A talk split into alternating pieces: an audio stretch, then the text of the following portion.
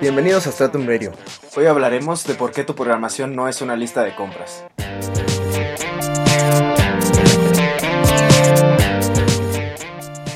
Sin importar nuestros objetivos, no hay duda de que la programación que más resultados nos va a producir es una que sea completamente personalizada.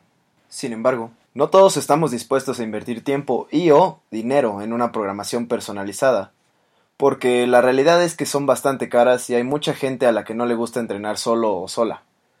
Lo siguiente mejor que podemos hacer es aprender a estar en sintonía con nuestra mente y con nuestro cuerpo cada día.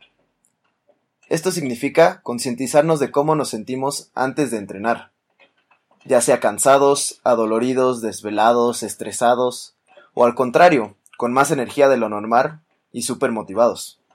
Todos estos factores debemos considerarlos de manera diaria, pues afectan mucho más de lo que creen a nuestros entrenamientos. Lo ideal es modificar si es necesario. No solamente hacer lo que su coach les manda o lo que ven escrito en el pizarrón, simplemente porque eso toca hacer ese día. Todos nuestros días son diferentes. A veces pueden ser buenos, a veces malos. Podrían estar en semana de exámenes si son estudiantes, o podrían haberse peleado con su pareja el día anterior. Tal vez haber tenido complicaciones en el trabajo, o no poder dormir bien porque estaban preocupados por algo. En situaciones negativas como estas, es mejor bajar la intensidad o el volumen de trabajo. Esto no significa que deban faltar a entrenar. Ir al gimnasio es un hábito y una disciplina que deben mantener, pero si no se sienten suficientemente bien como para dar su mejor esfuerzo en un día en particular, es preferible que solo vayan a estirar o a hacer una sesión aeróbica a baja intensidad. Muévanse, suden un poco y listo.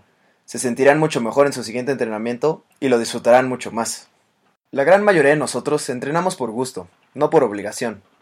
Entonces no tiene sentido que lleguemos al punto en el que dejamos de disfrutar nuestros entrenamientos. Hay muchas personas que hacen su programación pensando que solamente por hacerla ya van a mejorar, pero es mucho más importante la calidad que le puedan dar a cada entrenamiento y el provecho que le puedan sacar a cada sesión de acuerdo a cómo se sienten ese día. Si un día tienen que hacer snatches con porcentajes altos, pero se desvelaron la noche anterior, no tiene sentido que estén fallando y fallando reps. Mejor tomen porcentajes más bajos y practiquen su técnica o su velocidad. Muchos atletas que practican CrossFit siguen una misma programación en grupo, y está perfecto, sin embargo, es importante que cada uno esté consciente de cómo se siente cada día. Todos somos diferentes y tenemos estilos de vida distintos. También reaccionamos diferente a las cosas. Es ilógico creer que un solo método le va a funcionar al 100% de los atletas. Si no tienen una programación personalizada, nada los detiene de personalizarla a ustedes mismos.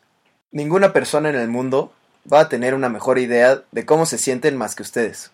Si tienen un buen coach, con el que pueden comunicarse correctamente, seguro les ayudará a hacer las modificaciones necesarias en ese momento para que tengan el mejor entrenamiento posible de acuerdo a cómo se sientan ese día.